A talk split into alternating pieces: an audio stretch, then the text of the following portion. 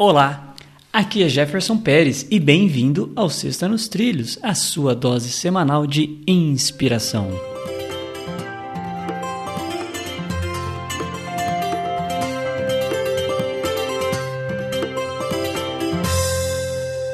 E aí, Edward?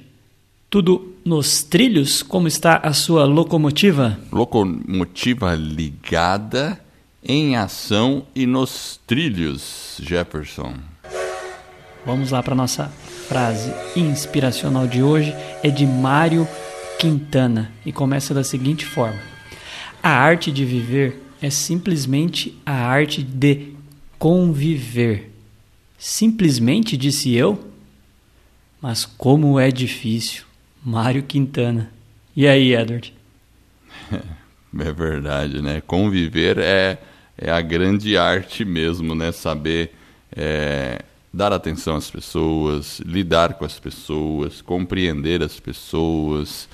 Uh, e às vezes a gente fica nesse mundo meio conectado, a gente acaba dando mais atenção a, ao celular, a outras, as outras coisas, e acaba se irritando por problemas menores é, que de fato não são importantes. Né? Problemas do dia a dia, detalhes, é, e a gente acaba prejudicando a convivência com isso.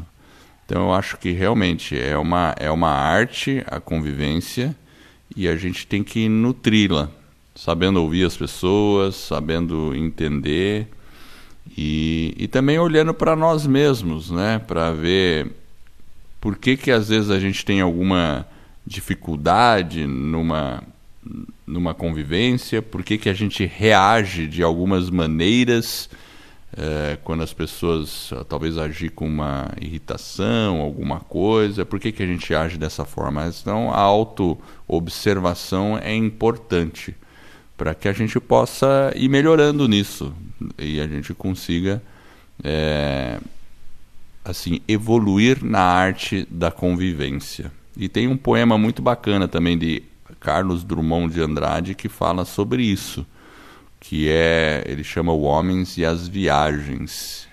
Fala exatamente sobre a arte de conviver e eu recomendo a todos. Até vou deixar no link aí o o poema lá e o vídeo que eu faço até a declamação do, do poema, que é muito bonito.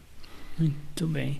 Eu acho que realmente essa questão da, da convivência ela é um desafio para a humanidade em todos os aspectos, às vezes dentro dos governos, dentro das empresas, dentro das famílias. É sim realmente difícil muitas vezes, mas não é impossível.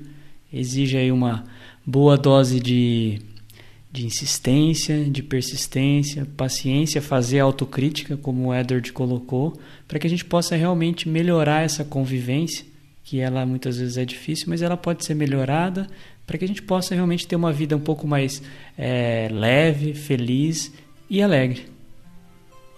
E essa é a nossa Sexta nos Trilhos, que é a sua dose semanal de inspiração. Se você gostou, divulgue o nosso podcast sobre desenvolvimento pessoal e alta performance e ajude outras pessoas a colocar suas vidas nos trilhos. Para receber por WhatsApp, acesse vidanostrilhos.com.br barra celular.